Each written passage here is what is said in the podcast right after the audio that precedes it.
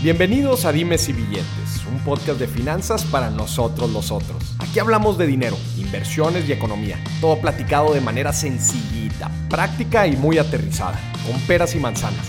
Yo soy Maurice Dieck, un fiel creyente de que necesitamos educación financiera para tomar mejores decisiones en nuestra vida. Y también creo firmemente que juntas la educación e inclusión financiera son pilares fundamentales para que todos tengamos una vida mejor. Así que prepárate. 3, 2, 1. Comenzamos. Madame et Monsieur, bonjour, bonsoir. Bonsoir. Bonsoir, Kevin. Ça va? Bonsoir. Ça va et toi Ça va bien? Ça va, merci. C'est un plaisir que tu es ici à Dimes y Billetes. Un plaisir partagé. Merci. Señoras y señores, no, no se equivocó de podcast. Está escuchando Dimes y Billetes, Finanzas a la Francesa, con un gran, gran amigo mío, Kevin Montrat, francés. Lo tenemos el día de aquí. eh, bueno, francés ya más mexicano que el mariachi, ¿no? Casi, casi. Casi. Bueno, ahorita nos vas a platicar tu historia, pero voy a dar un poco de contexto. ¿Qué es lo que nos trae el día de hoy a este episodio? Maurice, ¿por qué están hablando francés? Eh, ¿Qué es a, lo- a dónde quieren llegar con este episodio? Y voy a platicar un poco de contexto. Yo viví en Francia, en Lyon, un tiempo durante mi intercambio. Y fue una experiencia padrísima en Lyon. De hecho, ahí nos conocimos. Ahí nos conocimos. Nos sí. conocimos en Lyon. Lyon, Francia, está al sur de Francia, sur. Eh, el este, más sureste. cerca de Suiza. Ándale, muy cerca de. Suiza. Yo digo que ahí en Lyon estaba tres horas de todo. Es correcto. Tres horas de Suiza, los Alpes, si querías ir a esquiar. Tres horas al sur, estabas en la costa azul, Ujú. Niza, en la playa.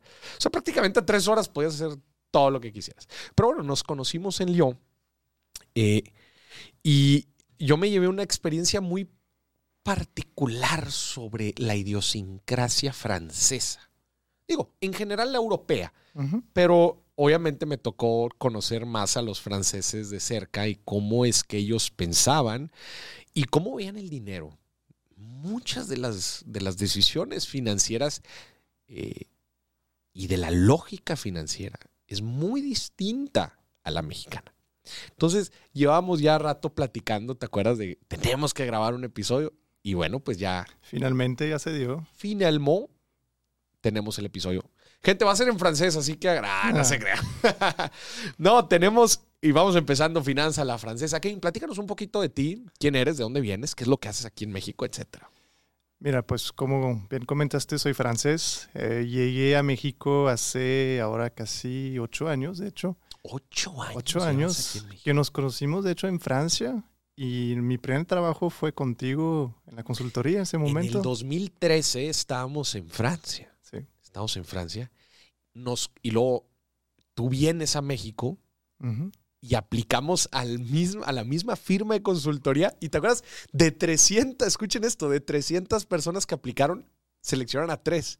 Y de esos tres, tú eras uno y yo era otro. Y el otro era Pablo, ¿te acuerdas? Sí, sí, sí, correcto. Nos quedamos los tres como que el azar, el destino. El destino era que tú y yo íbamos a estar juntos. Sí, es correcto. Y a la fecha todavía amigos después Sí. de todo ese tiempo. Tú naciste en... No, no naciste en Lyon. No, yo nací en Borgoña, eh, un poco al norte de Lyon, como una hora por ahí. Eh, gracias a mis papás, quiero decir gracias porque eso me ayudó mucho a, a madurar. Pues me he mudado en Francia y viví en los Alpes ocho años, después en el sur de Francia. Y me fui a Lyon después para estudiar mi carrera en finanzas, de hecho. Que ahí fue donde nos conocimos. Exactamente. Cuando tú estabas estudiando. Es correcto. Sí, entonces llego a México. Pues si me preguntan por qué llegué a México, la típica historia que conocí, de hecho, mi actual esposa, cuando ella estuvo en intercambio también, al mismo tiempo momento Se fue que Morris, conmigo, se, Se fue, fue con, con el grupo de mexicanos. Y sí, gente, Kevin se vino a México por amor. Es correcto. Va, y, y- y pues funcionó, ya casado, ya con un hijo, entonces, pues por algo las, pasan las cosas. Pero a ver, te saltaste un, un tema. Tú antes de venirte a México, eh, tú ya habías vivido en otras partes del mundo. Yo sí tuve también la oportunidad de pues, vivir en España. Um, Mis veranos de estudiante iba a trabajar en España para España. ganar dinero y así empecé a aprender el español. Porque tú ya sabías español. Yo sabía español conocimos. y así, pues ya vamos a decirlo así, gané puntos con mi esposa porque Claro. ella sabía español. Claro. Se me invitaron a la fiesta y diciéndome, no, pues hay mexicanas, tú hablas español, vente con nosotros, básicamente. Entonces habías vivido en España y en otros lados. España, Canadá también, para una práctica profesional, en Hong Kong. Traté de hacer un proyecto orientado, con el tema de medio ambiente, que no funcionó, pero fue una muy buena experiencia. Entonces, tuve, he tenido la oportunidad de conocer pues, países a fondo donde me he quedado pues, mínimo dos, tres meses. Eso fue muy interesante para contrastar pues mi vida también en Francia y ahorita en México. ¿Y también en China? ¿Estuviste en China? En China me fui bien poquito. Para ver el mismo proyecto que tenía en Hong Kong, me fui a China, me regresé, pero fue muy breve. Pero e, e, eso, es, eso se me hace muy interesante y te lo quiero preguntar si es algo común de los europeos. Eh, por lo menos aquí en México no se da tan, no se da tanto el que la gente vaya a hacer diferentes prácticas a otros lados del mundo y empiece a, tener como que estas experiencias, digo, fuera de los intercambios, ¿verdad? De las universidades, tampoco se da tanto.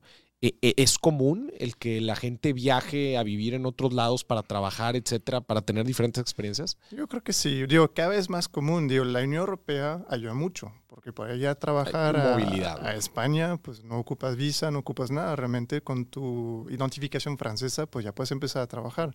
Entonces eso ya te quita muchas barreras.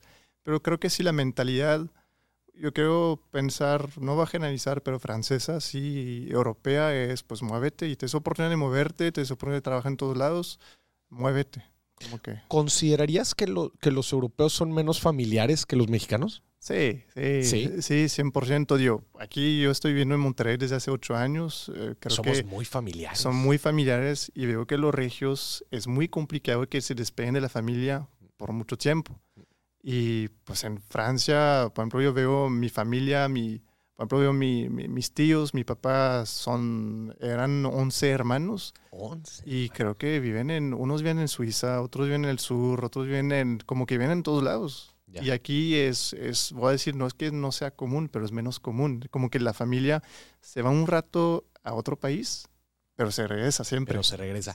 Fíjate que eso yo también lo viví en Estados Unidos, porque yo viví otra parte también en Estados Unidos. Y desde luego que también me da cuenta de eso, que era una vida mucho más individual. O sea, en Estados Unidos a los, a los 18 años, listo, vámonos y probablemente muy poca gente se queda a estudiar a la universidad de su ciudad. Y normalmente se van a otros lados. Y ahí es cuando se separan de, la familia y se ven hasta en, en, Thanksgiving, en Día de Acción de Gracias, pero fuera de eso no se vuelven a ver en el año. Así me pasó. Yo me fui a mi casa a los 18 años porque mis papás viven en un pueblo de 10.000 habitantes. Obviamente no hay universidad, pero también no escogí la universidad la más cerca. La más cerca quizá está a una hora. Yo me fui a una universidad a cuatro horas, pero empecé a vivir solo a los 18 años. Y eso es muy común, como no es algo, incluso eh, eso es una, sí, compartida con México y quizá más en la parte norte, pues ya a los 20 años que estés casado, ¿no? Los papás te empiezan a decir, ya, mijito, ya, vete, vete a rentar tu departamento, algo así. Y aquí es muy común, o, cada vez, quizá cada vez menos, pero oye, pues te quedas hasta que te casas. Claro, claro, sí. desde luego que eso es algo que, que yo sentí somos mucho más familiares y mucho más cercanos a la familia aquí en México comparado con, otros lados. Y, cuando tú llegas a México, todavía me acuerdo los primeros días que estuviste aquí en México, obviamente pues no, no conocías a mucha gente, yo era de, la, yo de los pocos que, que conocías. ¿Cuáles fueron tus primeros shocks?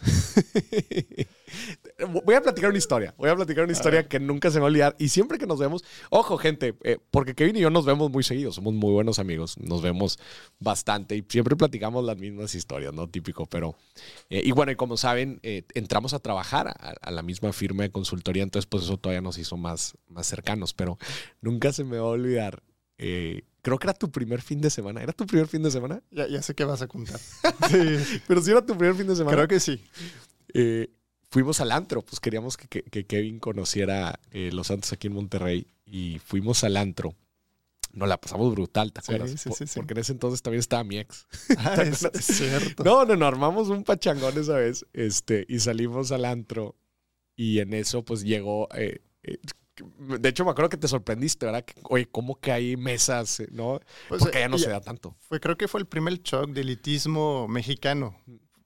Tener su propia mesa, los meseros y todo eso, pues no es algo que en, En Europa, es Europa común. no No, da, no, no. Vas al antro y si bien te vas y ya es una mesa, pero te dan la botella una vez y ya la pagaste y nunca te pelan hasta el final. Sí, y a ti te impresionó que aquí había meseros y todo y te servían Sí, el trago. no, no, y fue todo. un, un shock, realmente un shock. Sí, sí me acuerdo eh, que, que me, que me dijiste eso.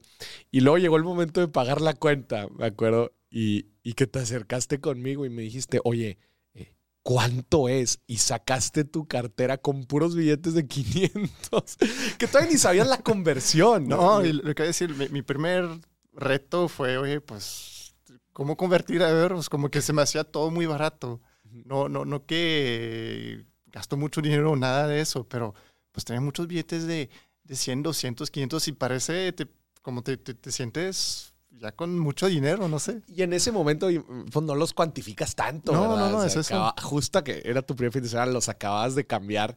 Me- y me acuerdo que sacaste así de que, pues, güey, agarra los que sea. Y yo, no, no, no, espérate, espérate. Como e- esconde esos billetes. Sí, esconde esos billetes. Y sí, claramente dije, no, no, todavía no entiende cómo, cómo es. Pero bueno, esos fueron, esos fueron tus primeros acercamientos Es con una, nueva, con una nueva vida financiera. Este, y ¿qué fue, qué fue también otras cosas de lo primero que, que te tocó vivir aquí en, en México, así en temas financieros? Temas financieros, creo que, bueno, fuera del tema de divisas, creo que cuando empecé a trabajar me topé con varias cosas interesantes. Como que uno fue el tema de la tarjeta de crédito. A ver. Como que ahí, como que me empezaron a decir, oye, tienes que empezar a hacer un historial. Ya empecé a trabajar aquí, empecé a hacer un historial y yo, ¿cómo un historial? ¿Para qué? Como que no entiendo, no, pues aquí cuando eh, quieres comprar una casa, un carro, pues los bancos revisan tu historial, que tan bien te portaste en tus créditos Claro. y todo lo demás. Y para mí era algo muy, como muy, muy nuevo, porque, a ver, en Francia, o voy a hablar de Francia porque los- los demás países de Europa creo que es lo mismo, pero no estoy seguro. Realmente no existe una tarjeta de crédito. Mm. Existen unas, por ejemplo, la American- American Express sí existe, pero la- las tarjetas comunes es tarjeta de débito y se vuelve crédito cuando ya no tienes dinero en tu cuenta. Cuando estás en cero en tu débito, ya es crédito, te prestan algo de dinero, pero no estamos hablando de cantidades como aquí, donde puede ser, pues, no sé, miles de euros o no sé, son, es poquito. Es a lo mejor 200 euros y a los 50 euros te marca el banquero que te dice, oye, ya hay que meter dinero. O sea, prácticamente en Francia no existe la tarjeta de crédito. Bien, es muy poco común. Muy, muy po- poco común, sí. Qué impresión. Y, y eso, pues, mueve todos los comportamientos, porque al fin de Desde cuentas, luego. porque ya cuando gastas dinero, aquí cuando gastas dinero con la tarjeta de crédito, pues hasta que la pagues, realmente no es tu dinero. Claro.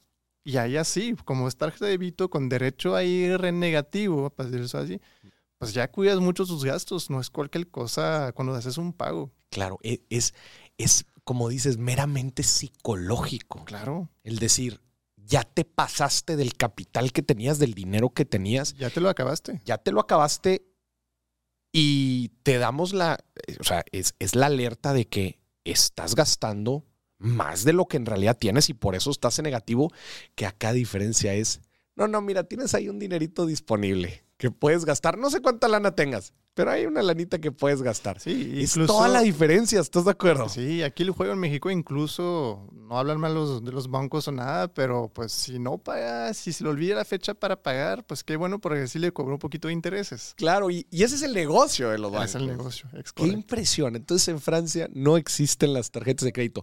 Y, y- pero existen otro tipo de créditos. Sí, créditos, pues los típicos, crédito de consumo, carros, casa, Para las hipotecarios. empresas, etcétera. ¿Y cómo le hacen para evaluar esos si no existe tal cosa como un historial? Pues vamos a decir que creo que algo que tiene Europa y quizás no tiene todavía México al 100 es que allá pues, los empleos, el 99.9% son formales. Mm. Son formales y ahí hay mucha seguridad del empleo. Creo que quizá allá justamente es un extremo donde México es otro extremo quizá. Y entonces, pues del momento que tienes ya un contrato con una empresa y tienes un historial con esa empresa de por lo menos, no sé, unos seis meses, pues ya el banco confía en ti. Ya. Obviamente, pues el banco hay un sistema también central donde si fallas un crédito ya estás como que fichado, como Fichado algo. con el buro de crédito, de Ya. alguna forma. Pero no ven tanto tu comportamiento hacia atrás, lo que ven es tus, tus ingresos, tus gastos, eh, revisan sí que no te pasas de la capacidad de, de deuda, pero pues se queda, como el empleo es muy estable allá, Ya es muy estable. ya no les importa tanto tu comportamiento, entre comillas. Por ejemplo, eso que mencionas también de, de la seguridad que dan los empleos en Europa, ¿cómo funciona la carga laboral dentro de las empresas para los empleados? No, ahí es un tema muy bastante fuerte. Como te decía, yo creo que en Francia en particular, como de mi punto de vista, obviamente muchos quizá no están de acuerdo conmigo si me escuchan siendo franceses, pero tenemos un sistema social muy bien hecho, pero que protege mucho al empleado y entonces es muy pesado para la empresa. Como que allá definitivamente el gobierno protege muy bien los empleados, lo cual pues significa una carga muy cara para las empresas. Para una idea, el suelo mínimo creo que debe andar este año en 1.200 euros, 24 mil pesos más o menos. Como 24 mil 24 mil pesos. Pero la empresa le cuesta el doble. Realmente tener a alguien de sueldo mínimo le cuesta 48 mil pesos. O sea, si tú le vas a pagar 25, tienes el costo para la empresa son 50. Básicamente es esto. ¿Y cuánto es el porcentaje de impuestos en Europa? ¿no? Pues ya, En Francia es alto, es bastante y alto, ya ¿no? te haces el cálculo. Es el 50%. Obviamente depende del ingreso y de muchas cosas, un poquito Claro. como en México. Pero sí es muy alto. Es altísimo. Pero hay mucha protección. Es algo que digo, pues a lo mejor ya comparando con México, pues Francia es un país eh, más avanzado en el sentido que, pues sí, hay un tema de salud que aquí, pues lo tienes que, lo tienes, sí, está el IMSS y todo eso, pero realmente te lo tienes que contratar con, en un privado si quieres tener buena, buen nivel de salud.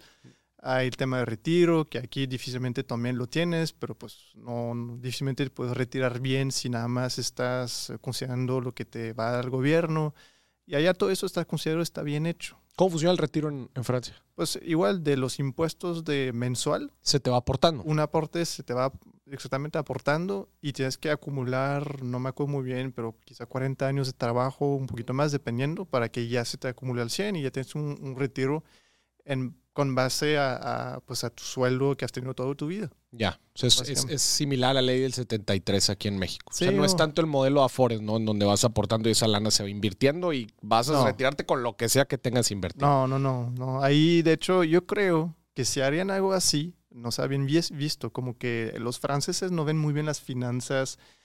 Eh, son muy administrados, somos muy administra administramos muy bien el dinero, yo creo, pero vemos, vemos de un mal ojo lo que es banco, como que productos financieros, como ¿Sí? que es algo que no nos gusta. ¿No les gusta? No les gusta. No sé de dónde viene, pero para empezar, como que el rico es mal visto en Francia.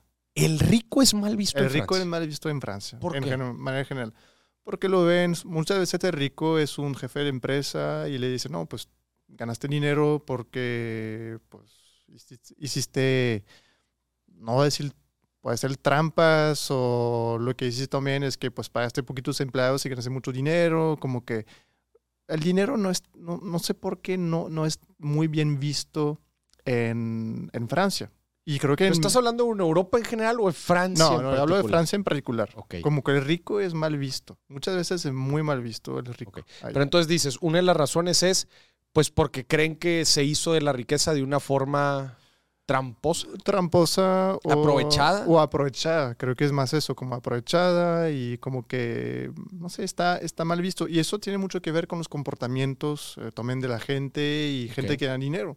¿Cómo se comporta el rico en Francia? Por ejemplo, dar un ejemplo, tengo unos familiares, unos tíos que pues eh, han tenido empresas, les fue bien.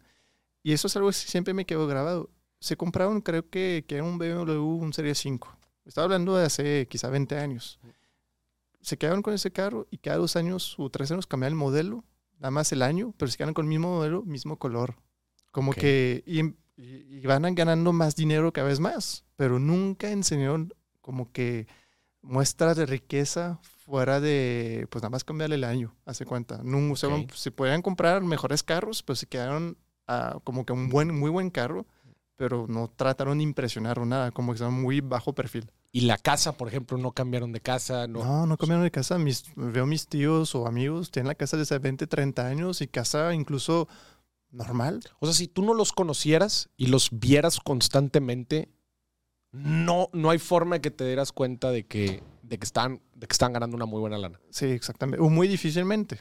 Porque no, creo que es algo que también, eh, comparando un poco con México, eh, pues aquí yo creo que cuando la gente empieza a ganar un poco más dinero, le gusta enseñar el dinero. Le gusta ya que me vean que me va bien. Exactamente. En Francia obviamente hay. En todos lados eh, pero lo vi más en México que lo ve en Francia. Como que en Francia a lo mejor le va bien. Dice, oye, ¿sabes qué? Mejor va a comprar una casa, va a comprar un departamento. Y aquí quizá lo que he visto un poquito más es déjame comprar el carro primero para que vean que sí para tengo que el carro. que sí, me va, que sí me va bien. Esa es una de las cosas que más me impresionó de Europa. Cómo depreciaban el auto hasta la última milla.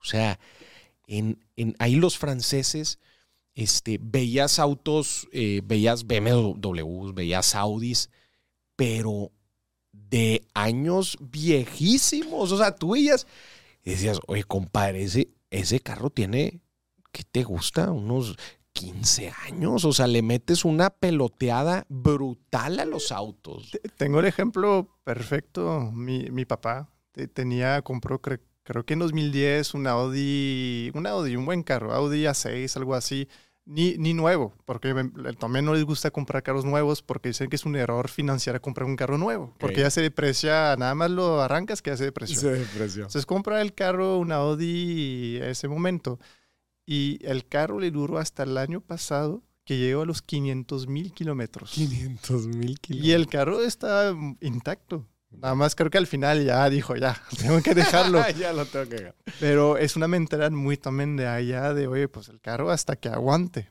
¿Por qué? Pues, ¿por qué va a comprar un otro carro si no hay necesidad? Claro. Como que no, no, no, necesito comprar un mejor carro para demostrar nada. Entonces, los franceses no les gustan los productos financieros, pero vaya que les gustan las buenas decisiones financieras.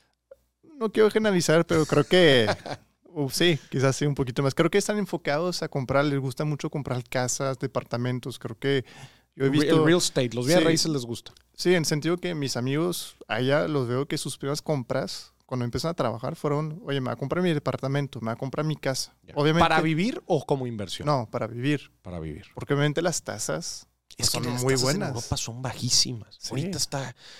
La acaban de subir, pero venían de territorio negativo. No, acaban de subir, pero amigos que compraron departamentos a un por ciento a 20 años fijo. Un por ciento a 20. Te están regalando la lana. No, están regalando. Vale la pena comprar el departamento porque con la pura inflación ya le ganaste. Ya le ganaste. No hay mucha inflación. Si lo metes a rentar, si lo pones a rentar. Muchos hacen eso. Uno, un buen amigo allá que es bombero, no gana, gana buen dinero allá, pero tampoco gana buen dinero.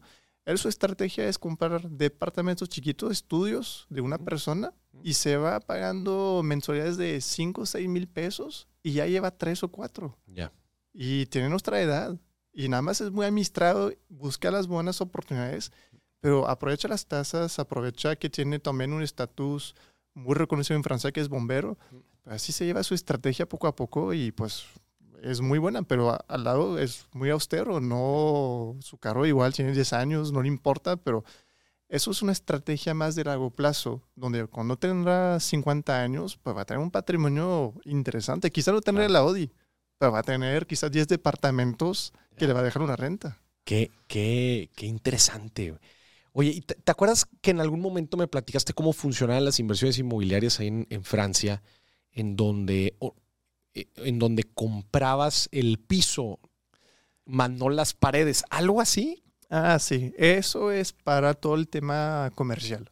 Ok. Comercial. Y se da o sea, oficinas. No, oficinas. Perdón, eh, perdón, eh, locales comerciales. Locales comerciales como tiendas en las calles. Es muy común, no me acuerdo si es en los pisos o las paredes, pero compras el piso y renta las paredes. No puedes comprar nunca o casi nunca los dos. Como que se dividen dos. Pero eso es solamente en propiedades comerciales. Comerciales, exactamente. Como que te quedas, a pesar que compras el piso, te quedas rentando las paredes aparte. Como que es algo que se... ¿Pero por qué? La verdad es que no sé, no sé el fundamento detrás. Nada más que ese es uso muy común. O sea, que tienes que comprar tanto el piso como las paredes. Sí, exactamente. Ya. De, de, un edificio, ¿no? Supongamos. No, una panadería. no te va muy lejos. una panadería, compraste el piso, y tienes que rentar las paredes. Tienes que, ¿A quién se las rentas? La rentas a otro dueño. A otro dueño. Sí, sí, pero es muy común esa parte y no se vende como que. Obviamente puede llegar a un punto de comprar las dos, pero no es común. es muy común que, como son muy tranquilos diciendo, no, pues compró el piso y las paredes la, la rento y no pasa nada. Literal. ¿Y, y, es, ¿Y el valor de la propiedad se divide entre los dos o, o, qué? ¿O cómo se calculan los, los precios de, las paredes? Eso desconozco. Desconozco cómo se calcule, pero es un tema interesante. Pero si tú te vas a París, por ejemplo, donde sea, en Lyon, que dice, oye, va a poner mi tienda de lo que sea. Mm. Y pues te va a decir, no, como un poco en Ciudad de México tienes el guante, tienes que pagar algo. Pues allá te va a decir, tienes que comprar el piso y vas a rentar las paredes. Así es, tienes que tener mucho capital porque tienes que comprar algo. No puedes nada más rentar como en México, donde llegas en Monterrey y rentas tu local, oye, cuesta 15 mil pesos. Ah, pues ¿Es fácil emprender una empresa en Francia? Es fácil en el sentido que constituir una empresa es muy sencillo. Yo he vivido la experiencia en México de constituir un SASB ¿Y cuánto te tardaste? No, unos meses. Creo que me tardé. no, no me fue tan mal. Creo que un mes y medio. Ya. Pero tenía el apoyo de un buen amigo abogado que me ayudó en el trámite. No quiero pensar a alguien que alguien no. que no es un, es un martirio. Eh, no, es bien complicado. Eso, es la primera barrera para emprender. Obviamente existe el RIF y otros, pero tampoco alguien que no le sabe no está tan sencillo que digas. Claro. Y en Francia sí, pues lo haces muy rápidamente. Un poco el estilo de Estados Unidos, que un día a otro ya tienes tu empresa y puedes empezar a facturar. Ya. Hay cosas que hace México muy bien. Tomen eh, en el tema, en ese tema ahí, creo que Francia tiene mucho que aprender en ese sentido. Es todo el tema de facturación electrónica. Todo lo digital que tiene México. Pueden pensar que Francia está muy de primer mundo, pero realmente en el tema fiscal y administrativo, las empresas con la factura 4.0 y todo, ya México lleva años a Francia. El, sistema, el sistema de facturación electrónica mexicano es pionera en, una gran parte del mundo. Sí, pocos, pocos lugares, creo que, no sé si Alemania también tiene algo muy similar, pero ni siquiera Estados Unidos ¿eh? tiene algo tan, tan complejo como, como, como, lo nuestro. No, no, no. La verdad es que es de aplaudirse. Eh, eh, en Francia, para que sepa cómo funcionan un poco las empresas, haces tus cuentas, digo, tus facturas y tu registro, haces, eh, vas con un contador experto, así se llama. A fin de cuentas, hace, a final de año hace tus estados financieros, pero viene alguien del gobierno que los, te, los aprueba. Se los audita. Los audita, pero todo el gobierno te audita tus estados eh, financieros. de alguna forma. Ya. Qué interesante. Sí, sí, bien diferente. Oye, y entonces se me hace bien curioso lo del tema del auto, especialmente porque aquí en México sí es bien distinto. O sea, la gente le empieza a ir bien y es inmediatamente lo que busca lo que busca enseñar, o sea, que, que le está yendo bien, entonces adquiere cosas que, que obviamente le, le, dan esta exposición. Pero también me llama muchísimo la atención, o sea, que el, que el mismo rico no es bien visto en, en, entonces, ¿podrías decir que la gente busca esconder de cierta forma su dinero? O sea, que es completamente al revés que aquí. o sea, la ah. gente busca cómo le hago para adquirir cosas que, que, se vea. No, hay un buen dicho, es vivir eh, feliz escondido. Allá será mucho, como que... Vive feliz escondido. Obviamente la gente que tiene mucho dinero, pues lo gasta, pero lo gasta no quiere ser tampoco vista por las personas.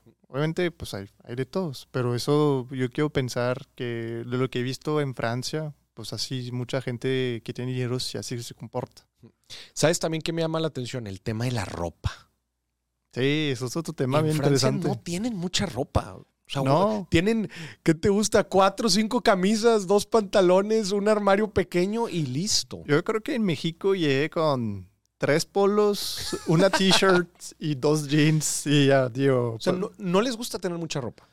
No, no, no creo que no les gusta. por ejemplo, en mi casa siempre me, mis papás me han dicho, oye, pues si vas a comprar ropa, mejor compra bien, porque veían muy mal, tipo, todo el tema de H&M, incluso Sara. Fast fashion. Como que dicen, oye, pues vas a comprar eso y a las tres veces que lo vas a lavar, pues ya no, va no te va a servir. Mejor compra algo de buena calidad que te dure pues, un poquito más. Como que esa parte también de financiera, a fin de cuentas es financiera, porque dicen, oye, pues... Es una inversión. A lo mejor en vez de meterle 200 eh, pesos una camisa, le metes el 500 y te va a durar el doble, pues ya vale la pena. Es un tema. Claro. Entonces eso también es algo que a mí cuando llegué aquí, pues fue otro, otro shock cultural de alguna forma de, oye, ¿por qué estás comprando? Venga con mi novia en ese momento, oye, ¿por qué estás comprando tanta ropa? Como que, ¿dónde va? ¿Para qué? Como que... ¿Y ahorita cómo vas? Ahorita no, ya te dejaste caer. No, ya, ya me dejé caer. No, ya, ya, ya creo que ya caí mucho en el sistema aquí. Y, y no te pasa, no te pasa que luego vas con tus papás o con tu hermano, que tu hermano todavía sigue viviendo ya, ¿no? Sí, sí, todavía. Te llegas con ellos y te dicen, oye, te la estás bañando. No, como que ves estos mismos shocks o no. Sí, sí, todavía ya, ya, ya ven que ya me adapté mucho a la cultura adaptaste. mexicana. Sí. Y obviamente me dicen, no, ya, ya te estás pasando un poquito, como que tampoco. Oye, y justo, eh, felicidades, acabas de tener un hijo. Eh, Muchas gracias. ¿Y cuántos meses lleva? Ya cuatro, casi. Cuatro meses. Obviamente te tocó vivir todo este proceso también de seguridad social y de y médico, ¿no? De, de todos estos procedimientos. Eh, ¿Cómo lo viviste a comparación de lo que te ha tocado ver en, en- en Francia? Eso es un buen tema, porque cuando, eh, cuando yo platiqué un poco el proceso con mis papás, oye, me preguntaban, oye, ¿cómo funciona el hospital y todo eso? Pues les primero que les dije, pues es que aquí pues no, no es gratis, hay que pagar. Y ellos como, ¿cómo que hay que pagar para tener tu hijo? Como que lo veían como acá algo, ¿y qué tanto tienes que pagar? Y les decía las sumas que hay que pagar. Y me dice, no, como que no, no, no, no, digo, es algo que No, no, no, entendían. no entendían. Obviamente, pues es el seguro que te apoya, pero no te apoya al 100% siempre. Entonces, pues también fue, fue una experiencia muy, muy diferente también. Como que es una decisión financiera tener un hijo. Cuando en Francia, pues no cuesta. Cuesta ya cuando nació. Claro. Pero una vez que nació ya te va a costar, pero antes no te cuesta. Incluso vas al hospital, sales y no pagaste ni un centavo. Entonces, ahí está muy, se ve muy bien la diferencia entre un México, eh, pues que le falta a lo mejor un poco más de avance social, y un Francia, pues que ahí está muy avanzado en ese sentido. Y creo que se ven muchos aspectos, incluso el laboral, como que, como decía al inicio, pues en Francia, pues ya el gobierno protege mucho al empleado y creo que de más, como que realmente es muy complicado, por ejemplo, en Francia, eh, pues despedir a una persona, a pesar que pueda hacer una falta gravísima, el gobierno te puede exigir que la persona regrese. Entonces, ahí se vuelve un poquito complicado para las empresas que quieren esas cosas bien, porque a veces ni el gobierno lo permite. Ya. Y en México es el, el contrario. Ya como que el gobierno protege bien poquito los empleados. eh, y entonces la responsabilidad de proteger a los empleados realmente es del empleador. Del Pero empleado. eso es el buen, pues si el empleador quiere, Claro. el que no hace quiere. expensas, ¿no? Del tipo de empleador que tengas. Sí, exactamente. Y ahí en esa, eh, en esa parte creo que hay unas, unos aprendizajes que yo me llevé de Francia y que logré aplicar aquí en mi experiencia laboral. Por ejemplo, algo que vi mucho es que, pues, a- allá como la mano de obra es muy cara, tratan de primero mejorar el proceso, mejorar, eh, automatizarlo incluso, para no tener que contratar más personas. Y que no se escuche mal, porque esas personas que están, pues prefieren pagarles un poquito más para que no se vaya, que esté contenta, Claro. y, pero todo automatizado. Y en México, algo que me topé cuando empecé a trabajar es que no, como la mano de obra es barata, entre comillas, no, pues tengo una falla o lo que sea, mete más personas, se mete más. Entonces te encuentras con empresas con muchas personas, pero mal pagadas o no lo suficiente, lo cual lleva a más rotación, más problemas. Algo que intenté implementar aquí en una empresa donde estoy trabajando es, oye, ¿qué pasa si intento, estamos hablando, por ejemplo, de una de las empresas, era una empresa de limpieza. Ujú. Empezamos a decir, bueno, tenemos tantas personas en limpieza, ¿qué pasa si empezamos a reducir el número de personas de limpieza? Les aumentamos el sueldo para que tengan mejores condiciones para vivir, que tengan mejor seguro y todo lo que conlleva. Y les apoyamos con algo de maquinaria para que hacer su día tomen más sencillo. Y sí, ¿Qué tal? sé, ¿Funcionó? Ese funcionó. Sí, Entonces, pero eso fue porque yo tuve la iniciativa. claro. Obviamente apoyada por mis compañeros y todo eso. Pero, pues no, si, si el empleador aquí no, no tiene esa voluntad. No, no, va a haber un, un gobierno que se lo exija, como si pasa en Exactamente. Francia. Es que Francia es bien, es bien sabido que es una, un capitalismo social. Sí, 100%. De los más fuertes en Europa. De- yo creo lo más fuerte incluso. Lo más fuerte en Europa. Sí, sí, sí. Eh, como que la, la parte social, no sé si viene la revolución donde realmente pues ya los pobres como que se trataron de hacer una, pues, hicieron una revolución hacia los ricos y el sistema como que a lo mejor se quedó desde ese momento. Pero sí, para cualquier cosa en Francia hacemos huelga Hay una huelga por todo en, Por- en Francia. por todo y rezan un poco el ejemplo que el gobierno protege mucho a los empleados. Me río a veces, pues, mi papá tiene su, su empresa Y de repente se enoja, dice, es que no vino mi empleado porque fue al doctor y le dijo que estaba cansado, cansado, y le hizo una nota, y entonces el gobierno se hace cargo de su sueldo mientras ¿Es en está serio? cansado. Mientras está cansado. Sí, sí, sí, digo, ahí, digo, es Qué otro fuerte, extremo. digo, si, si todos no íbamos a trabajar, si estuviéramos cansados, no, pues, ¿Y cómo, cómo lo vivieron ahora en pandemia? Porque sé que hubo cosas bien interesantes en tiempos de pandemia en donde, oye, a ver, pues tu gobierno me exiges mucho, pero ¿cómo lo hacemos ahora en pandemia en donde las ventas se caen de forma drástica? Pues para proteger a los empleados. ya es donde ya el gobierno entró, pues entró al quite. Realmente ya soportó casi todas las empresas eh, subsidiando los sueldos de todos los empleados. De todas las empresas de Francia, De el las- gobierno subsidió los sueldos Sí, en es pandemia. correcto. Madres. Obviamente, pues al final de cuentas, quien lo paga indirectamente, pues son la gente. Claro. Digo, Y al final de cuentas se pagan con impuestos. Sí. es como que apareció en el dinero. Pero sí, un apoyo muy grande por parte del gobierno para durante la pandemia y fue algo que obviamente ayudó mucho. Y por ejemplo en México pues no hemos tenido ningún apoyo durante la pandemia realmente por parte del gobierno.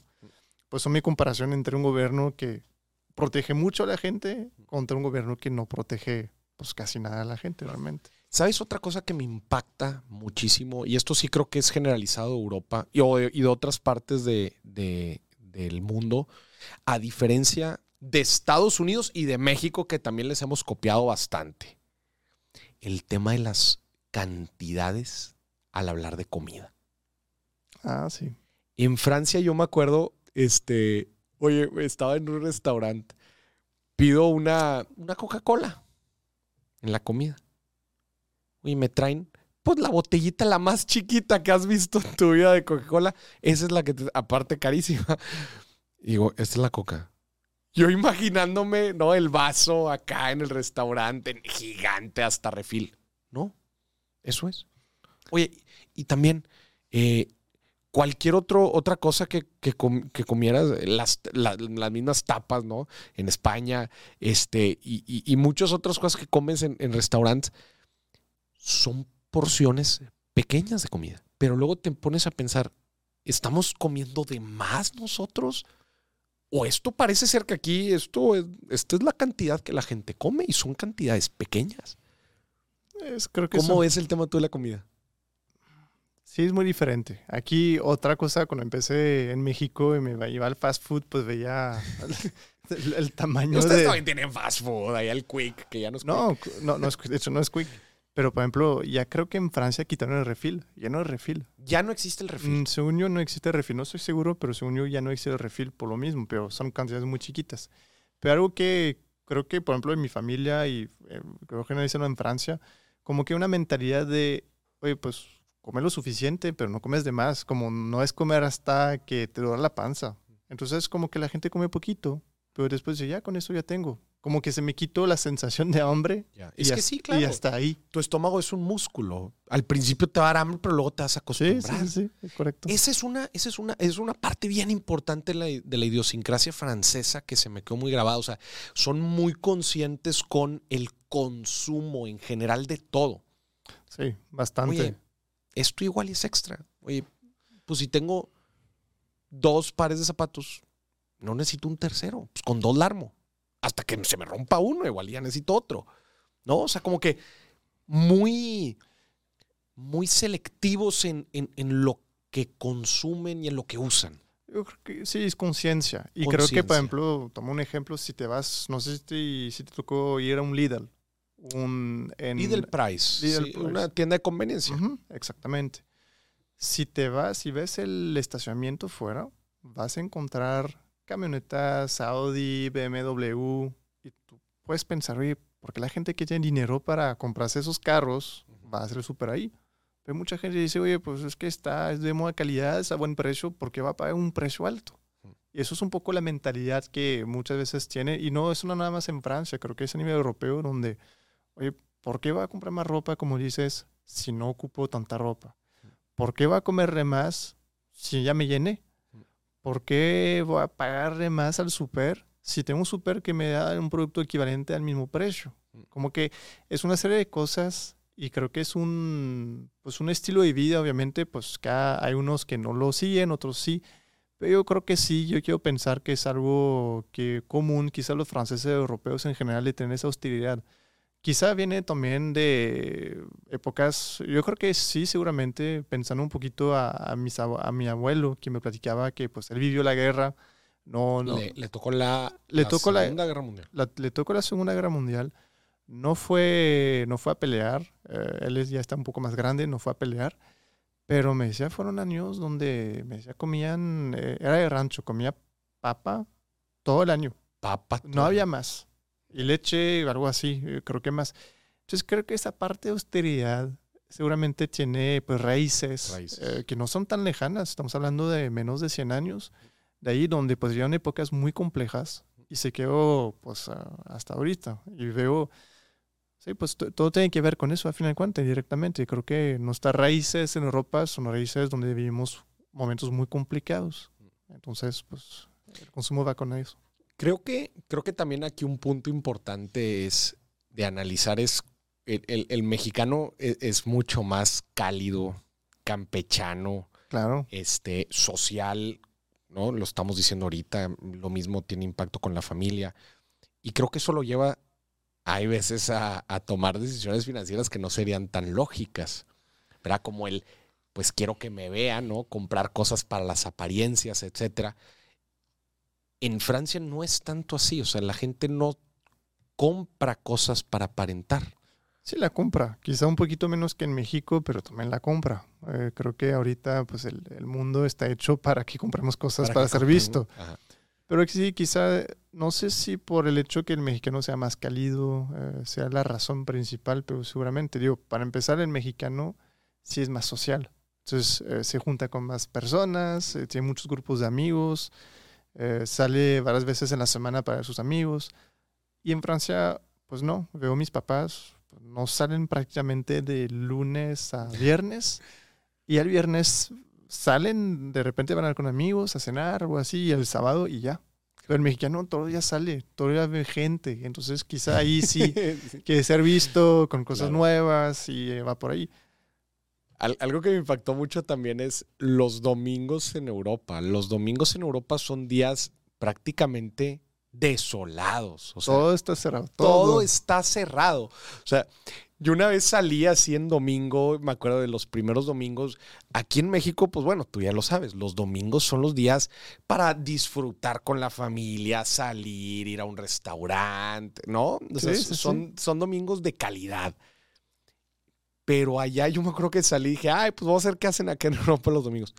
Nada. O sea, parecía que estaba en una ciudad fantasma. O sea, todo está cerrado. Hay muy pocas cosas abiertas. Muy Muy, pocas Creo que panaderías, eh, restaurantes, obviamente, y McDonald's, quizá, a lo mejor. A lo mejor. Y, y cierran bien temprano. Sí, sí, sí, no, creo que es algo que a mí me, ha gust- me gusta mucho de México.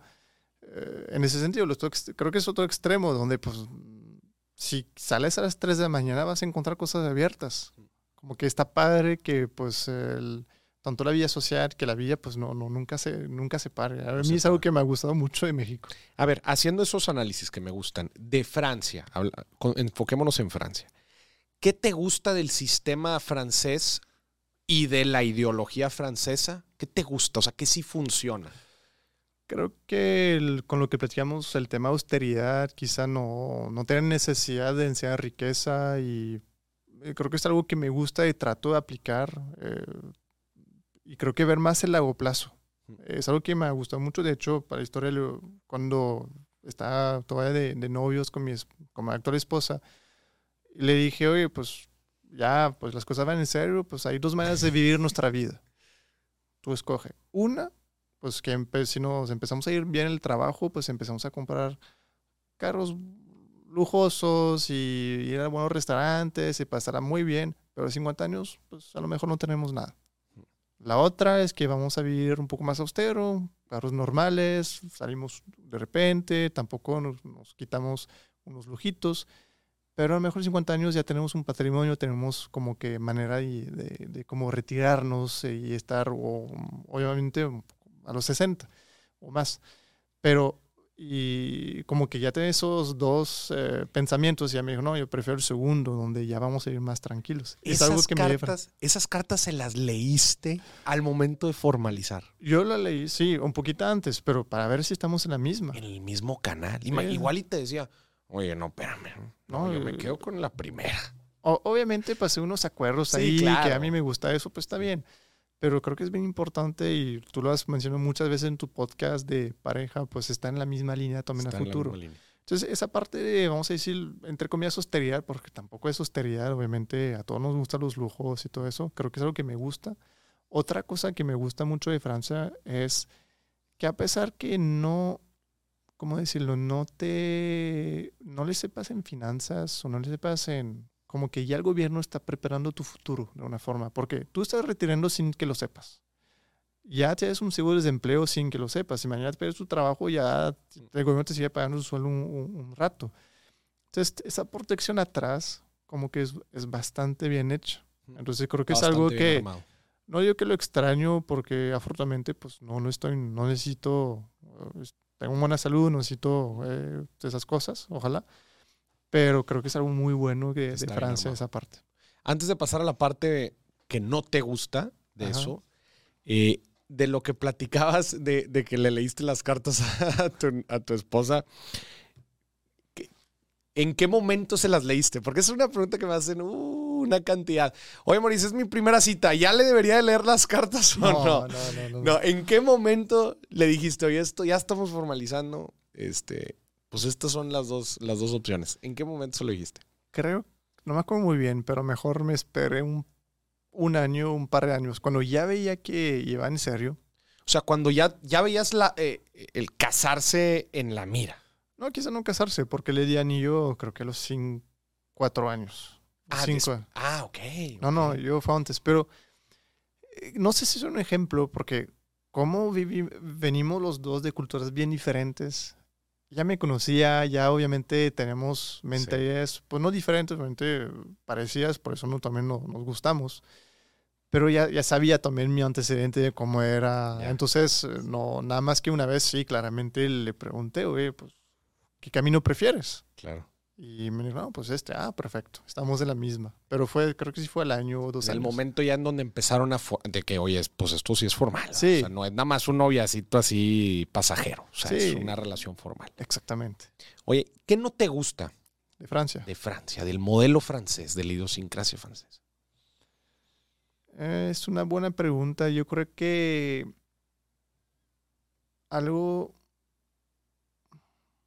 algo que quizá he encontrado muy bien en México y quizá no, por eso no, no tengo ahorita ganas de regresar a Francia, es que también por lo mismo que es un país donde el empleo es muy estable, como platicamos, eh, y, y pues, pues eh, es un país ya, con, ya que tuvo su crecimiento fuerte hace años, pues ya crecer profesionalmente es complicado. No Crecer profesionalmente en Francia es complicado. complicado o lento, Lento. Quizá para ir a una posición donde estoy ahorita, eh, me voy a tardar 25 años, cuando aquí me tardé pues menos de 10. Entonces, es algo donde digo, oye, pues me gusta aquí el dinamismo que puede tener México y las oportunidades que puede dar la gente que sí, pues trabaja.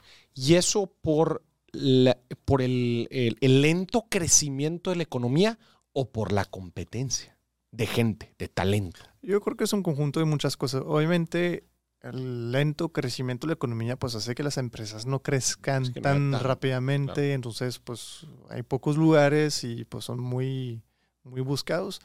Competencia en la gente porque sí hay un nivel educativo también en Francia que es bueno. Eh, las universidades son públicas, son de buen nivel y en general sí la gente mínimo, mínimo, pues se gradúa del- de prepa y quiere aquí prepa. Entonces hay un buen nivel y buena competencia. Es que es- eso, eso yo lo noté muy cañón en Europa. La gente es normal que tenga una maestría. Aquí, ¿cuánta gente te gusta que tenga una maestría? En España, en España era- es algo impactante eso que está sucediendo, en donde te topas a gente con dos, tres maestrías. Sí, de hecho, sí, la gente sí. se mete a estudiar maestrías porque no hay trabajo, no hay, no hay tan buenas oportunidades. Y, y con dos, tres idiomas igual, y no encuentran trabajo. Y sabes algo, justamente en ese punto, es algo que a mí me impacte de una manera muy positiva con México. En Francia estudias, no sé, para ser ingeniero civil. Pues realmente tu única, la única empresa que te va a contratar es una empresa de ingeniería civil, de construcción, algo así. Pero difícilmente otra empresa te va a contratar por otra cosa. Y aquí no, en México, algo que me ha gustado mucho es que, tú eres ingeniero, pero tienes a lo mejor buena estructura de, de mente, pues no, pues vente a hacer un trabajo en administración, no pasa nada. Si, si es lo que te gusta, pues dale. Eso nos pasó mucho, pues a tú y a mí en, en la consultoría. Tú eres pues, ingeniero.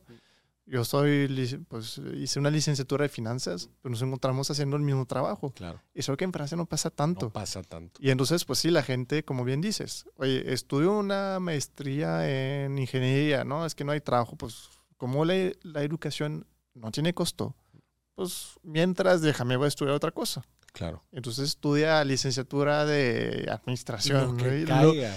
pero también porque no tiene costo. Sí. Eso es una gran ventaja.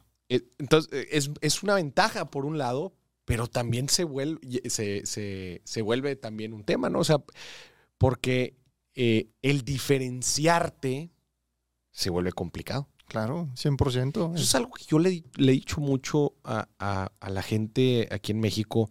Las oportunidades son grandísimas. O sea, hay tanta necesidad en nuestro país de gente calificada, de gente con, buen, con, buen, eh, con buenas credenciales, con gente capaz, que luego desgraciadamente yo veo que se van a otros países y digo, ay, hombre, sí, la digo, falta que hacen en nuestro país. Sí, es correcto. Y mo, yo me fui a Francia para pues buscar en su momento pues a, a mi novia, el amor, que ya. Pero pues sí, yo me di cuenta que en México pues realmente no, no, no sentí que quite lugar a, a nadie, porque realmente está, esa, es, como dices, esa necesidad de gente calificada mm, es claro. tan grande, pues que realmente sí hay trabajo para todos. Y, y eso es algo pues bien padre de México, a mí me gusta mucho.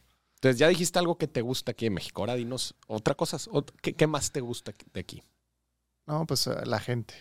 La Yo, calidez de la gente. Sí, me enamoré con la gente de aquí, la calidez, eh, la sencillez, vamos a decir a veces, de la gente, como que en el momento que te aceptó un poco, vamos a decir, en su grupo, como te invitó, como que la gente es muy, muy, muy sencilla, no sé, muy, muy cálida también. Es algo que a mí me encantó. Y que pues la parte social también es muy dinámica, como que pues aquí tenemos, eh, aprendí lo que era un miércolito, un juevesito, y, y, son cosas muy agradables para el día a día, como que como bien decías, pues el francés europeo es un poco más cerrado, entonces, y aquí pues es todo lo contrario, y eso es, es muy agradable pues vivir una vida así, a fin de cuentas. Ya dinos por qué, ya por favor revélanos el gran secreto de por qué los meseros en Europa nos tratan bien mal. tratan ah. en general mal a la gente, ¿por qué? No, no todos, no todos, pero sí, digo, si comparas, de verdad felicito a todos los meseros de México porque el servicio en México creo que se lleva a muchos países del mundo. No, la realidad es que pues en Francia ya el mesero tiene un sueldo tiene sueldo, sueldo, mínimo o más incluso de su mínimo. Entonces, pues no le interesa la propina. No tiene un incentivo. No tiene un incentivo, digo, y si no te gusta, pues él gana el mismo sueldo el siguiente y si te gustó, a lo mejor ya diste una moneda de un euro y bien si, si bien le va. Eh, entonces creo que básicamente es eso. Y aquí ves el mesero que, de hecho, cuando vinieron mis papás a visitarme, se quedaron impactados de, oye, ni acabe, mi, apenas acabé mi plato, que está el mesero, me lo quitó y me limpió la mesa. Y como que, oye, quedó impresionado. Tranquilos. Sí, y que las comidas también aquí son muy rápidas. En Francia, pues tú has vivido, has venido a, con mi familia, has vivido sí. la, las comidas que son eternas. Sí, sí, sí. No, no, no, es otro, pero sí es eso. Aquí el incentivo es un 100%, un, casi 100% un variable. Aquí el incentivo es un mesero. Incentivo, es incentivo financiero. O sea, tú dices que es un o sea, tú, lo, tú, tú dirías que es 100% un tema de incentivo financiero el hecho de que te traten a todo dar aquí que allá. O sea, tú dices que si le suben el sueldo aquí, a los meseros te dejan de tratar bien. No sé, te voy a decir por qué. Porque por lo mismo que decíamos, el francés en particular es más frío. El, el, también eh, la personalidad. Eh, sí, ¿no? la personalidad creo que hace mucho. Obviamente el incentivo financiero ayuda bastante porque claro. pues aquí el mesero tiene doble incentivo que estés servirte muy bien para que estés contento del servicio y dos, venderte cosas más caras para que gane más comisión. Entonces, y en Francia no, como que no gana más dinero por venderte algo más caro y no gana más dinero para darte una sonrisa. Mm. puede ganar un poquito más, pero no le cambia mucho. No le cambia mucho. Pero hay de todo. Yo creo que la fama, la mala fama, quizá por los franceses, eh, meseros, mala onda, creo que está, quiero pensar que es más del lado de París, donde no para sacar excusas, nada, pero ven, creo que tanta, tanto turista en todos lados sí, es Una locura. También es una locura y descansado y tampoco, yo quiero decir, no hacemos esfuerzos también para adaptarnos al, turista, como que, oye, si no hablas francés, a ver si te contesto para empezar por ahí. Sí, sí, me, y, si como que medio me intentas hablar francés, no, hombre, te la... Sí, no, no, no. No, pero a ver, eh, no sé, yo, yo ahora que estuve, no estuve en París, pero estuve en Roma y estuve en Londres, son igual, pues dos urbes gigantescas ahí europeas, veo la cantidad de gente que hay en la calle, la cantidad de gente. que además no es nada más gente, son turistas. Sí. Y los turistas es un poco diferente a, la gente normal. Porque los turistas están perdidos, este, se mueven de un lado para otro, igual y son medio sucios. O sea, eh, eh, el turista es una persona diferente dentro de un ecosistema una ciudad. Eh, y ver la cantidad, la cantidad de gente, también yo digo, madres, ¿cuánto tiempo pudiera vivir aquí? O sea, si yo tuviera, imagínate, si yo viviera en uno de esos departamentos ahí, en donde abajo está pase y pase gente todo el día, todo el año, ¿cómo, me sentiría? O sea, ¿cuál sería mi reacción? E, esa, es, la gran pregunta que... Eh, es que es muy, tiene razón, es que es muy cansado ver, estar eh, con mucha gente alrededor, con mucho ruido alrededor, como que de manera constante, obviamente cansa. Cansa. Y eso es un tema, pues Europa se construye con ciudades muy chiquitas. chiquitas en el sentido concentradas, entonces muchas cosas se hace caminando, por eso pues no tienen carros también muchos franceses, europeos en general etcétera. Entonces, pues sí, te vas eh, en los monumentos, pues son calles chiquitas, monumentos no tan grandes, entonces es un mundo de gente que está ahí. Sí, justo. Y de hecho, eh, estaba leyendo eh, toda la, gente que se ha ido, por ejemplo, de Venecia. Venecia es muy poco local, vive dentro de... Porque no es una ciudad muy grande. además de que no es una ciudad muy grande, pero además la gente se ha ido. Sí, por, lo mismo. Además de que es una ciudad muy complicada, ¿verdad? Que tienes que moverte en bote y todo eso. Pero en general la gente se, se ha ido. Y una de las razones ha sido el volumen de, turistas.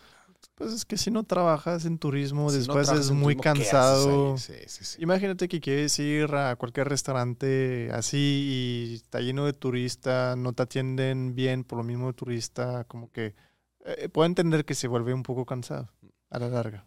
Oye, y para, para ir cerrando esa parte, ¿y qué no te gusta aquí en México? Que dices, ay, hombre, pues eso estaría bien que, lo cambiaran. Híjole, otra complicada. Eh, me mejor el tema de la seguridad. Creo que es algo que en Europa es muy agradable, eh, muy padre, ese sentimiento de seguridad. No sé cómo las vivió tú, pero caminas de noche, caminas de día, como que no te sientes inseguro casi nunca. Obviamente Todas las ciudades tienen sus barrios un poquito más complejos, pero creo que es algo donde diría, híjole, México tiene todo. Tiene todo para, pues es un gran país, pero tiene todo para ser un todavía más gran país. Pero el tema de seguridad yo creo que muchas veces es algo que pues quita un poco, puede dar un sabor de boca un poco... Un poco la, le quita un poco la magia. Sí, yo creo que sí. Y yo diría, me viene a la mente ese tema principalmente, como que, porque realmente ya, ya tiene todo. Y obviamente, pues pensando que creo que es un país muy, ¿cómo decirlo? Muy, muy social, la gente es muy cálida, pero creo que también se vuelve a veces un país un poco individualista, como que es sentido de, pues yo me va a ir bien, a mí, como que no me importa que los demás le vaya bien también. Como esa mentalidad de, oye, vamos a crecer eh, en equipo, vamos a crecer el país, pues eh, para todos. Y eso creo que es un ejemplo, por ejemplo, a veces que pasa en la política. Un político se enriquece eh, pues, con, con, el pueblo, a final de cuentas, pero a veces se le olvida que, oye, pues hay que hacer también crecer el pueblo. Claro. Entonces creo que, y rezamos un poco el ejemplo de la responsabilidad laboral que puede tener a veces el empleador aquí. Oye, pues también te toca, está bien que ganes dinero, qué bueno, pero toca también ya ayudar a... Si el gobierno no lo hace, tú también tienes que apoyar. Entonces, encuentro una manera para que dar mejor vida a la gente. Como que es algo donde digo, no es que no me guste, pero creo que ahí es donde yo digo, pues hay mucho por hacer todavía y me siento responsable de lo poco o lo mucho que vivo en Francia, que he visto, pues tratar de aplicarlo aquí para tratar de, pues, eh, dejar mi granito de arena y tratar de ser un país mejor. Como México me ha recibido muy bien y pues aquí tengo mi familia, tengo mi vida, tengo mi trabajo, pues yo quiero regresar de esa manera y me gustaría pues ver más personas en ese sentido, como pensar un poco más, quizá de manera colectiva y ver cómo hacemos un país mejor a la larga. Y creo que eso va a beneficiar a la larga también a la seguridad, a muchas otras cosas. Claro, es un, es un ecosistema conectado. Sí, o sea, que, que, en muchos casos, desgraciadamente, como dices, pues cada quien está viendo solamente por su lado, ¿verdad? Y si me tengo que fregar a no sé cuántos, pues ni modo, porque yo soy el que quiero. Y no, pues así no es. ¿verdad? Así no es. Digo, no, pasa también, obviamente, en Europa, en Francia, no somos eh, exentos de ese tipo de cosas. Pero creo que pasa menos. Creo que ahí quizá es algo, pues hay más responsabilidad de, oye, que a todos les vaya, no súper bien, pero que les vaya bien, por lo menos que no le falte nada a nadie. Por lo menos. Oye, ¿cómo compararías? Es un tema delicado, pero ¿cómo te ha tocado a ti vivir el tema, por ejemplo, de la corrupción en general? O sea, tanto a nivel profesional, eh, a, nivel, no sé, inclusive trámites personales, este, ¿cómo te ha tocado a ti vivirlo en comparación de Francia? Mira, en Francia realmente no me ha tocado mucho trabajar en Francia. Entonces no, no me ha tocado tanto, vamos a decir, esa parte. Pero realmente por mi familia, mis papás, pues la corrupción es muy, muy baja. Incluso en la política como que es muy... ¿Cómo se ve un acto de corrupción en, en Francia? Es una...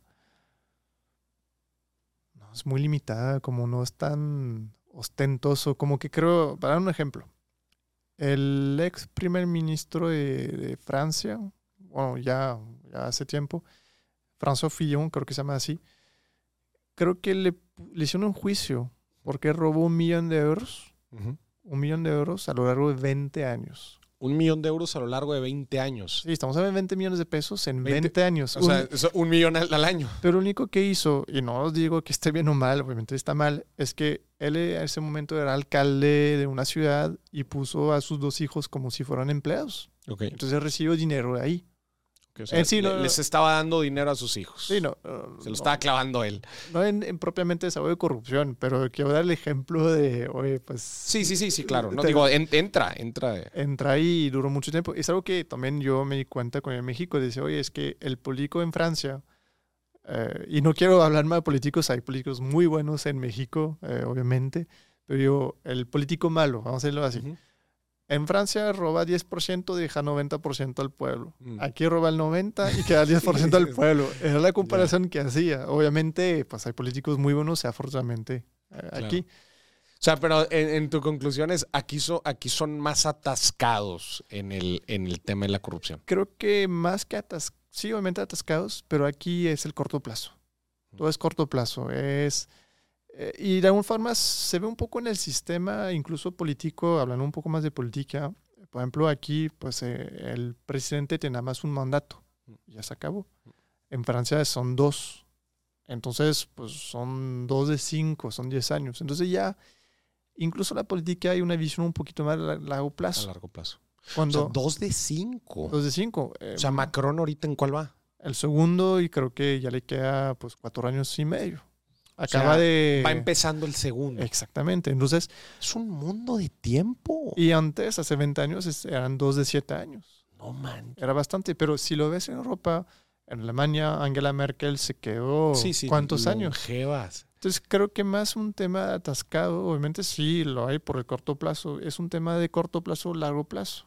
Y, y obviamente yo creo que a lo mejor me estaba aventando un comentario, no, no sé si puedo generalizar, pero ¿cómo, cómo en México, a fin de cuentas, todo es corto plazo, inseguridad de empleo, lo que quieras en Francia, por ejemplo, pues tener mucha seguridad de tu empleo, eh, pues como que el corto plazo no te preocupa. Mm. Aquí el corto plazo te preocupa, porque dice que sea político empleado, pues ya mañana me echan de la empresa, no tengo seguros de empleo como en Francia, entonces déjame a lo mejor, pues saco más provecho ahorita. Y tiene que ver con las finanzas también. Platicamos de mi amigo bombero que prefiere vivir de manera austera y acumular patrimonio chiquitos a lo largo de su vida y dejar algo a sus hijos o vivir bien su retiro. Como, yo creo que puedo resumir así. Es un tema De, entre... visi- de- de temporalidad de visión. Yo creo que sí. Lo vería así. Sí, yo Está- creo que... Está interesante. güey. También otra cosa que se me hace bien interesante es, es la parte de la comida. Te voy a ser bien sincero, espero no te me vayas a enojar. A ver. Yo estuve en Lyon y toda la- todo el tiempo se la pasaban diciéndome que Lyon era la capital de la comida francesa. Es correcto. Ah, Cuidado lo que vas a decir. sí, hace todo que ten cuidado. Y en eso, eh, me acuerdo que una noche fuimos a un bouchon, Bouchon. bouchon lyonnais. ¿Cómo se traduciría bouchon? Un bouchon es... Si lo traduce el tal cual, es una, una tapa. Es una tapita, es una tapa. Una, una pa- no, el bouchon es una tapa para un vino, para una botella. Ah, es la tapa. Es el corcho. El corcho, perdón, sí, el corcho. Un bouchon Sí, es un bouchon. Bouchon, bouchon. Si lo digo bien o no. Bouchon, Bouchon. bouchon, Sí. bouchon lyonnais. Ajá. Entonces me dijeron, oye, yo llevaba ya, va- ya varios meses en, en, en Lyon y me decían, güey, ¿cómo no has ido? A un bouchon. ¿Cómo no has ido? Y dije, bueno, vamos, vamos a ir. Oye, fuimos. Y me acuerdo que íbamos entre varios y terminamos pidiendo, pues, diferentes platillos. Oye, para empezar, no le entendíamos a nada. Sí. No le entendíamos a nada. A ver, paréntesis.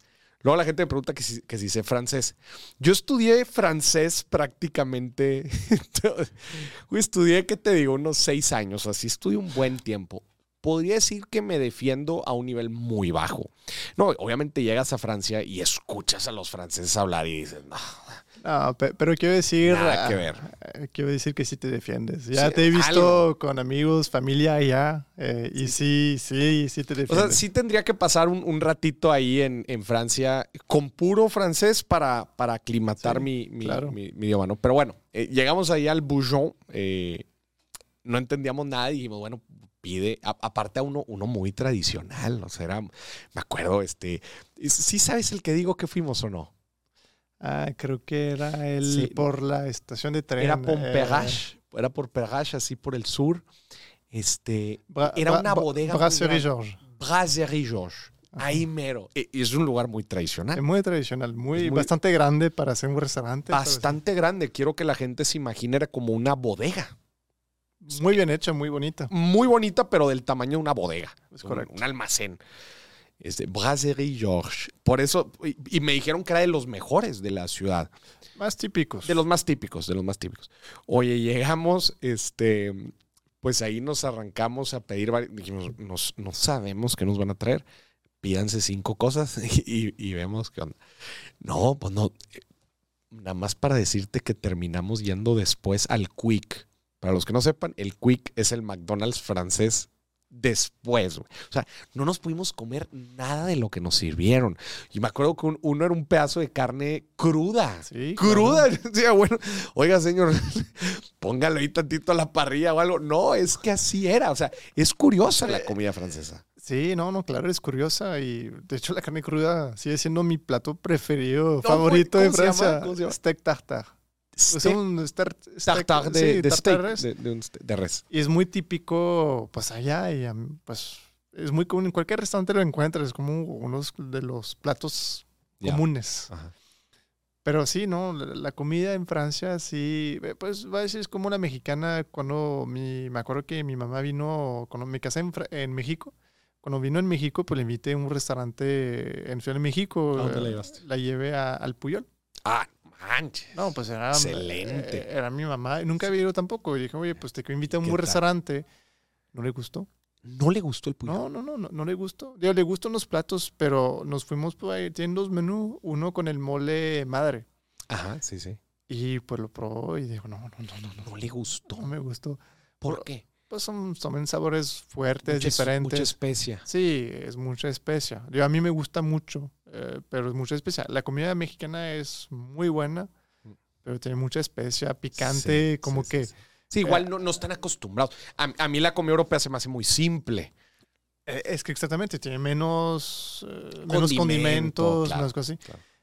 Y, y algo también interesante de la comida un poco francesa, que va a hablar de la francesa, como que a veces ahorita pues se ve muy fancy, se, se vende en los mejores restaurantes, pero que muchas veces los, los- el origen de esa comida es muy humilde, muy el humilde. origen de la comida. Obviamente francesa. todos conocen por el famoso quiche, que se encuentra pues en lugares franceses típicos.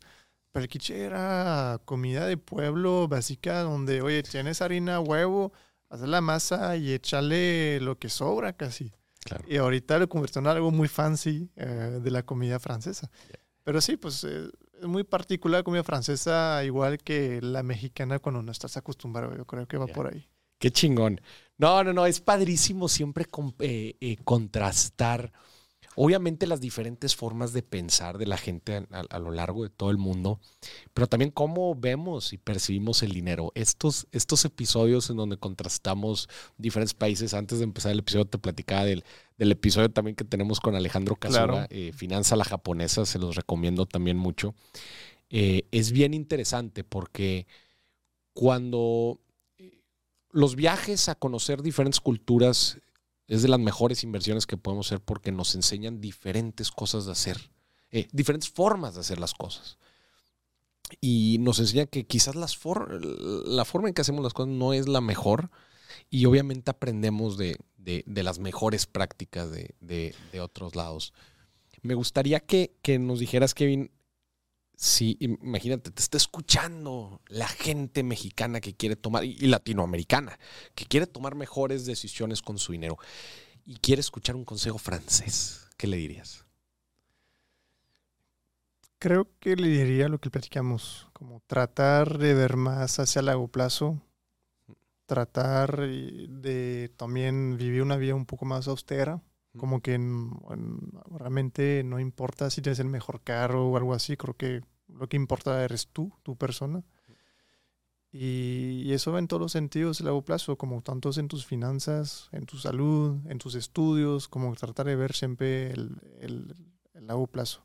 A veces, por ejemplo, veo empresas donde, pues, elaborado, donde hay gente muy buena que se va por poquito dinero a otra empresa, pero a veces se le olvida el largo plazo, como sea por poquito, pero no ve que a lo mejor tiene un mejor crecimiento donde está ahorita. Entonces, como que sí, dinero es importante en el momento, todos necesitamos dinero, todos, pero no olvidar que lo que importa es el final de la carrera, no ahorita. Y obviamente el camino. Ya, qué chingón. Oye, y perdón que haga este paréntesis, pero te lo tengo que preguntar. Creo que lo, lo llegué a preguntar en algún momento, no me acuerdo de la respuesta. ¿De dónde nace el- el- la leyenda de que los franceses no se bañan o huelen mal? ¿Estás seguro que me vas a preguntar eso? no, es una... No lo sé. Honestamente no lo sé. Pero va a contar un poco mi familia porque... ¿Saben los franceses que la gente los ve así o no? Sí, sí, sí, 100%. Pero va a contar, por ejemplo, el contraste entre mi mamá y mi papá. Mi, mi papá viene de una familia muy, muy humilde, pobre. Y no tan lejano, mi papá es de 67, tiene 55 años. Pero él nos contaba que niños se bañaban una vez a la semana. Una vez a la semana. Porque se bañaban el domingo antes de ir a la misa. Ujú. Y porque pues eran pobres, eh, no, no tenían, no era costumbre. Mi mamá, misma época, misma edad, eran familia promedia, pues sí se bañaban todos los días. Ya. Pero creo que, híjole, yo te diría que es más un mito que realmente una realidad. Seguramente, eh, quiero contar esa historia porque hay un contraste, obviamente, que Francia es un país muy rural, donde seguramente había más gente como mi papá que era una vez a la semana y gente de ciudad todos los días, pero no creo que es algo... Es que en algún lugar también escuché lo del tema de los perfumes. Porque luego la gente se pregunta por qué los mejores perfumes vienen de Francia. Ah, porque se le echaban, dicen, se ponían perfumes en para lugar no- de bañarse. Sí, sí, sí. No, yo creo que hay de todo, pero a ver, si rezamos un poco el ejemplo también de que decías de Roma, donde la ciudad es mucha gente muy concentrada, pues hace calor, no hay climas como aquí, obviamente, pues llega un punto donde te si te bañaste va a apestar como quiera. Entonces, Claro. y en México, pues por lo menos en Monterrey, muchas cosas son climatizadas, entonces pues ahí se disimula un poquito más. Claro. Sí, no, no, desde luego. Qué fregón. Kevin, pues muchísimas gracias. Qué gusto Muchas tenerte gracias. aquí en, en Dimes y Billetes. Gracias por toda, por toda esta carnita que estoy seguro que a la gente le, le, le va a gustar mucho. Qué bueno que, esté, que estás en México, que te gusta, este, que ya estás formando aquí tu familia, este, y te aprecio mucho como amigo. Muchas gracias. Creo que Igualmente. eres una, eres una, una muy, muy gran, grata amistad, de la cual he aprendido bastante. Este, y, y creo que tienes una, una personalidad y un temple muy, pero muy fregón. Y pues bueno, te lo agradezco. Muchas gracias por la invitación y por los cumplidos. Y esto fue otro episodio. Dime si billetes, señoras y señores. Finanzas a la francesa. Gracias. Merci. Au revoir.